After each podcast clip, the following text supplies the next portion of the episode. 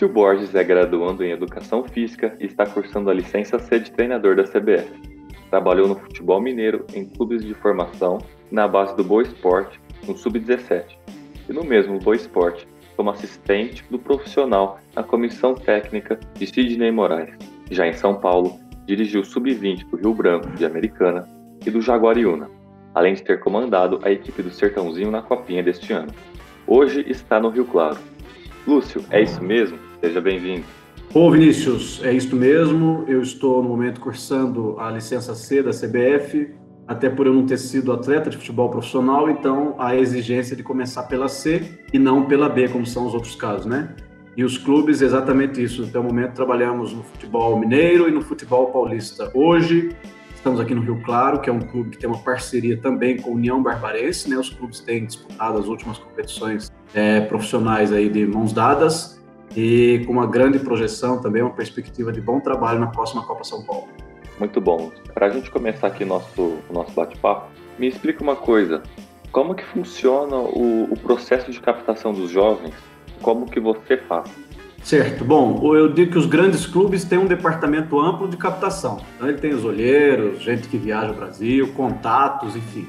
Já nós que ainda estamos trabalhando em clubes de médio porte, temos que botar a mão na massa, né? Eu, particularmente, gosto de conhecer o, o petróleo na fonte. Então, eu viajo bastante, tenho bons contatos em diferentes regiões do país que é, nos atualizam sempre que surge um, um atleta diferenciado, né? E também todo o pessoal da minha comissão técnica é proativo nesse sentido. Todo mundo fica de olho em competições diferentes, a gente se divide para assistir competições sub-17, sub-20 de diversos estados e para acompanhar o, o, andamento de projetos esportivos, projetos sociais, né? De forma a diminuir essa distância com os, os grandes clubes que têm uma, uma estrutura é, uma estrutura formada na captação. E na base, a captação é muito importante porque a chance que você tem de montar um grande elenco passa por uma captação bem feita, né? E você tendo um grande elenco, você não tem diferença dentro de campo com os grandes clubes. Então, é, por essa razão, eu gosto de fato, a minha atenção é muito grande na captação de jogadores. Você acha que o modo como que você faz hoje, com as ferramentas que você tem, com tudo que você pode fazer, é a maneira ideal hoje ou você ainda tem algo a evoluir com o que você tem em mãos? Com o que eu tenho em mãos, eu acredito que isso seja o, o ideal. Na verdade, assim, eu creio que se um dia uh, o destino me presentear com a chance de estar no alto patamar do futebol, mesmo profissional, ainda vou gostar de fazer esse trabalho de, de, de captação. Claro que os patamares vão mudar, mas eu gosto de ferramentas como a Scout, que é um, software muito avançado de, de, que permite você acompanhar, monitorar jogadores, é, transfer market. Então, assim, eu sempre gostei de conhecer o jogador e, assim, muitas vezes a gente acha um jogador cru num rincão do país, né? E você, já com alguma experiência no futebol, consegue projetar onde provavelmente ele consiga chegar. Isso é muito interessante. Então, é, com as ferramentas que eu tenho em mãos atualmente, acho que é a forma ideal. Se um dia tiver a condição de ter um, um observador é, exclusivo, trabalhando exclusivamente nessa função, eu vou querer participar do processo de formação dele como profissional, ou pelo menos adequá-lo dentro dessa perspectiva que eu tenho do, do trabalho de captação. Perfeito. Você com tudo o que você acabou de falar do, do modo como você capta os seus jogadores, a sua última competição foi realmente a Copinha desse ano. Você fez alguma coisa a mais para formar esse elenco para a Copinha? A Copa São Paulo 2020 é um belo exemplo da mescla desse trabalho de captação e da assertividade, né? Então, veja bem, a gente teve na formação do elenco Sertãozinho jogadores que já eram da base do clube e a gente tem um, um, carinho muito grande com o trabalho que já é feito na instituição onde a gente chega para trabalhar, né? É, e jogadores que já tinham atuado comigo em outras agremiações, atletas indicados de parceiros e vários jogadores captados desta, desta forma direta que eu te falei. Então, veja bem, a gente pega o exemplo do Michael. Michael foi nosso goleiro. 2002, é, disputou a competição com 17 anos, e foi nosso capitão. O Maicon é de uma cidade interiorana do Mato Grosso do Sul, Bataguaçu, que foi captado numa dessas atividades e se destacou na competição. Hoje está assinando contrato com o Cruzeiro, contrato profissional. Então, vários outros jogadores foram revelados ao longo aí da, da competição e nos, nos meses seguintes, né? Foram negociados com clubes de, de primeiro patamar. Então, assim, é, essa montagem do Sertãozinho foi justamente como eu, eu, eu entendo a respeito da montagem de um elenco. É, jogadores indicados por bons parceiros, que têm olho clínico, têm olho bom, a captação direta, que é onde é feito na fonte, né? É, a somatória com os talentos, com os ativos que já são do clube, tudo isso na construção um elenco forte, um time competitivo.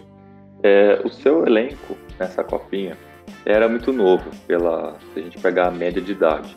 Muitos iniciando com 18 anos, iniciando na categoria sub-20. Você gosta de trabalhar com meninos mais novos ou realmente foi por um acaso né, nessa competição? Olha, Vinícius, na verdade, assim, é...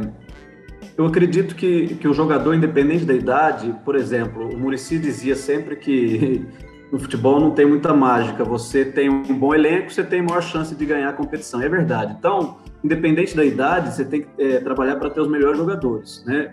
Curiosamente, no, no, no, Sertãozinho, nós tivemos uma média interessante de idade, com jogadores mais novos e tal.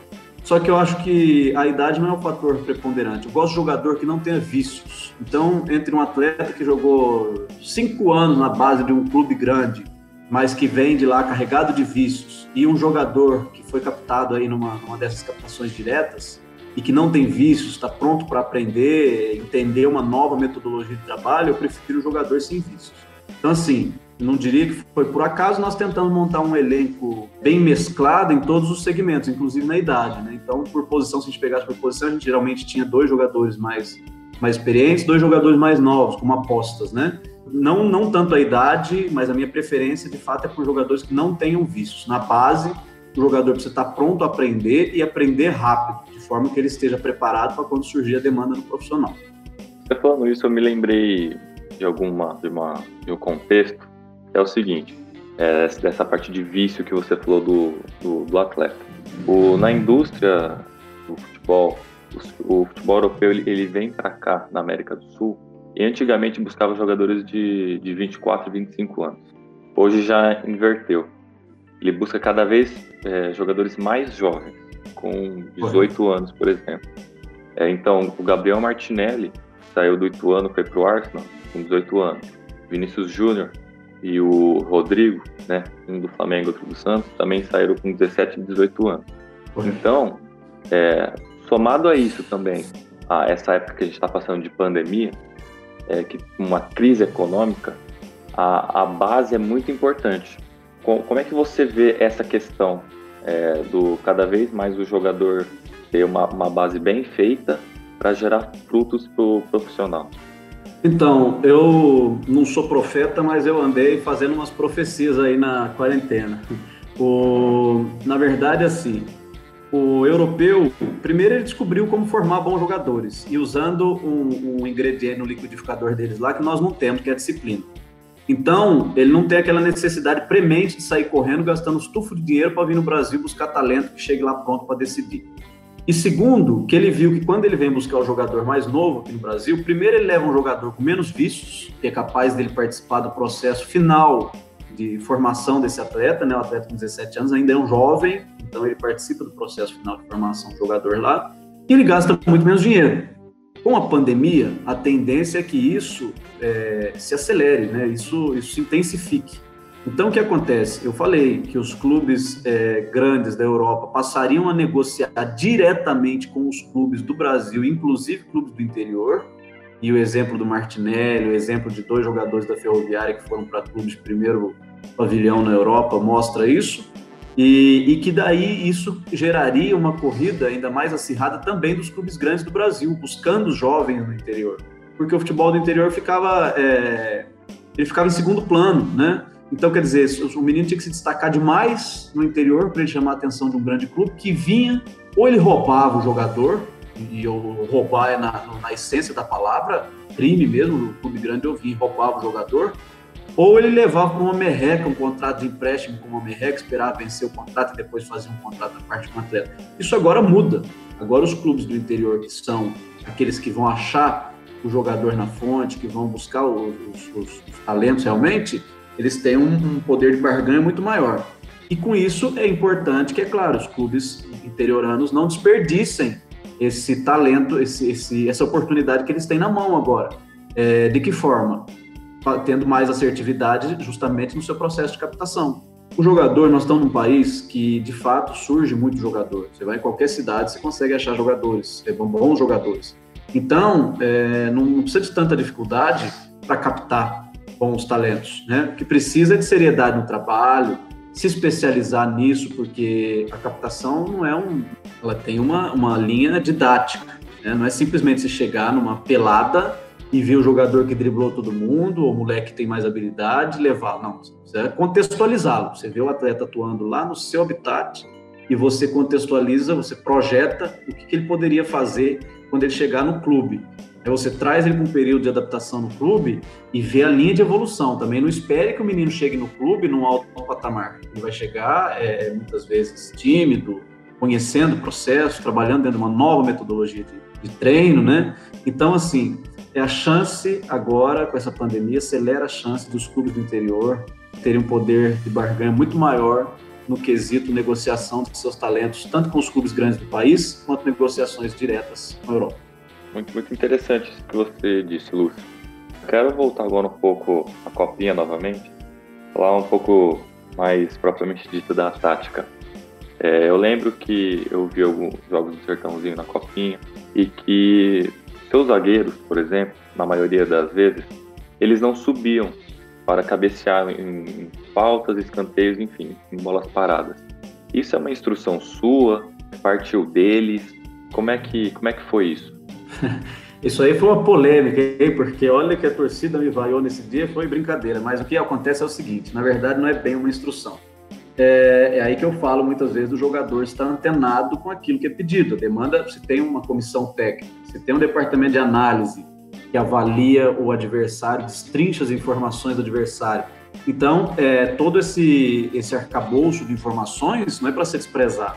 E no treinamento, nós tínhamos três atletas muito altos, porte a estatura muito alta, mas que, embora a gente enfatizasse a necessidade de cada um se posicionar na chegada é, numa determinada região na frente da pequena área adversária, eles insistiam em todos na bola. Então, todo mundo quer aquela coisa de sub-11, né? Eu quero fazer o gol para comemorar com a mamãe. Então, todo mundo ia na bola. Em função disso, eu falei: bom, nós não vamos aproveitar os nossos atletas de maior estatura. Nós puxamos jogadores menores, que eram bons cabeceadores no ataque à bola, e, e passamos a usá-los na bola parada. Inclusive tivemos, embora não tenhamos feito gol, mas nós tivemos uma assertividade maior, se olhar as estatísticas, nessa partida que nós adotamos essa estratégia específica. Mas é, não foi uma instrução específica, foi de fato uma, uma correção, porque eu ter três jogadores altos que batessem cabeça na área, isso aconteceu na partida anterior, estava acontecendo recorrentemente nos treinos. Eu ter três jogadores altos que batem a cabeça na bola, de fato não ia não, não, não seria útil, né? Por isso essa instrução nessa partida específica. Entendi, sim. É seguinte, a o futebol evoluiu e cada vez mais a tática está implementada para, para os jogadores. E muito se fala que, que antigamente tinha muito mais jogador criativo, que hoje está muito mecanizado. Ah, quer falar de tática toda hora, quer o 4-4-2, quer, quer congelar o posicionamento de, de alguns jogadores e que na verdade a tática ela vem é, exatamente pelo contrário. Ela vem para potencializar a capacidade de cada jogador. E essa criatividade do jogador, ela não é feita de um dia para o outro. Quero saber como desenvolver a criatividade do, do jovem jogador para ele realmente ter essa maior capacidade de, às vezes, ter um drible, de resolver um jogo. Correto. Eu acredito nas duas coisas que você é, colocou na pergunta. Eu acredito que o futebol está mais mecanizado, de fato, né? Hoje se sobressai, por exemplo, a vertente física, né? Os times não têm mais time que é melhor preparado ou pior preparado fisicamente. A tática também mudou, então hoje os, os times atuam num pequeno espaço do campo. Geralmente estão os dois times num pequeno espaço do campo. Diminui o espaço. Naturalmente, se for pensar numa, numa linha óbvia, é, tira a, a, a, o espaço de criação, vamos dizer. Mas eu também acredito que essa, esse mecanizar os, as ações é, pode ser trabalhado de forma a tornar os jogadores mais inteligentes. Então, nós temos, é, com a nossa comissão é multidisciplinar e o nosso departamento de, de análise, de, de, auxílio técnico, faz um, um trabalho justamente nesse sentido. que é chamado jogador inteligente, e com estratégias de, de intervenção nos treinamentos. Então, no, no, treino, o menino de repente faz, o atleta faz uma, uma ação que não é a correta, já há uma intervenção né, discreta, ele é chamado e é passada uma informação técnica para ele, não é só aquele tradicional vamos, vamos, vamos, bora, bora, bora, não, não, é, não é isso, é uma coisa útil, informação técnica útil, né? E através de palestras, por exemplo. Então, na, na semana passada, justamente nessa nessa estratégia do jogador inteligente foi mostrado é, pelo Rafael o, o, gasto de energia do, de, várias, de vários atletas ao realizar uma ação de futebol, uma mesma ação de futebol. Você pega um jogador de elite, ele teve um gasto X. Pega um jogador amador, teve um gasto muito maior de energia, consumiu muito mais energia para ele realizar a mesma ação que um jogador de elite. Você pega um nadador que é um esportista, mas que, que é voltado a uma outra área, ele teve um gasto maior. E você pega o Neymar, que é um jogador muito criativo, ele teve um gasto é, muito menor de energia, todos esses atletas, inclusive os jogadores de elite. Então, assim, é, você mecanizar as ações dentro de campo, lógico, deixando uma margem de criatividade, você mecanizar as ações dentro de campo vai fazer com que o atleta é, faça isso de forma automática e libere o cérebro dele para criar em outros sentidos, justamente partir para improviso, criar um drible, sair de uma situação é, em que ele está apertado, né? Então, acredito nas duas vertentes. E nós fazemos esse trabalho de desenvolver a criatividade dos jogadores, porque assim, a Europa já sabe fazer jogadores talentosos os grandes clubes têm uma estrutura de captação muito grande, eles podem, hipoteticamente, chegar antes nos talentos do Brasil do que os clubes do interior. E daí eu faço uma ressalva que é difícil eles chegarem antes de mim, hein? Porque eu fico de olho no Brasil inteiro. Então, se tem, a gente precisa partir para um, um, um diferencial, né? Oferecer um jogador que tem um diferencial. E o diferencial é esse desenvolver a criatividade dos jogadores, a sua inteligência fazer com que esses atletas tenham uma abertura grande no mercado, né, que os clubes falha tenham essa capacidade, essa, essa possibilidade de revelar bons jogadores partindo do diferencial da criatividade e inteligência. Lúcio, tem um, tem um debate que, que todo momento, a todo momento é, é falado no futebol de base, que é qual que é a sua principal função? É ser campeão das categorias ou formar jogadores? Porque muitas vezes a gente vê um time campeão que às vezes revela e que é aproveitado um, dois jogadores.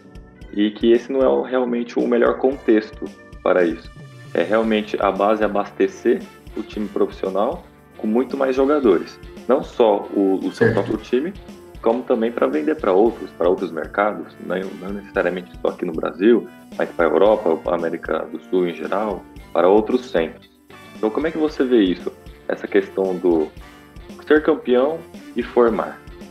Bom, é, eu acho que assim, tudo devia passar por um macro planejamento dos clubes. No meu ver, uma hierarquia de clube deveria funcionar.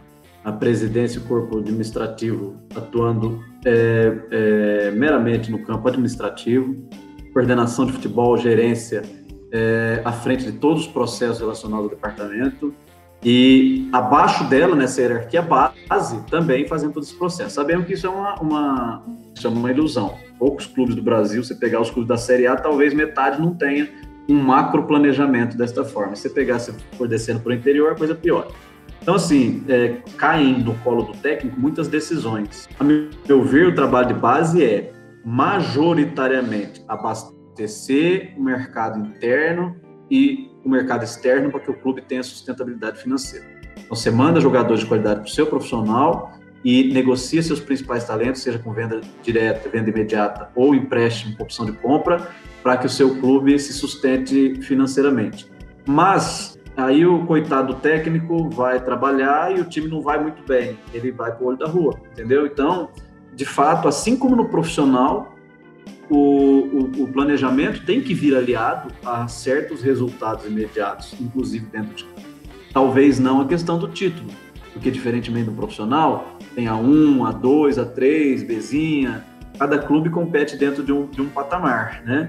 No, na base não, na base o clube está competindo com o Corinthians, com o Palmeiras, com o São Paulo, enfim, mas, é, mas tem que vir aliado a resultados, até porque é o que eu sempre digo, por exemplo, você pega uma Copa São Paulo, se o time não passa de fase, por mais que ele seja um, um bom elenco, você não consegue negociar ninguém. Isso é fato.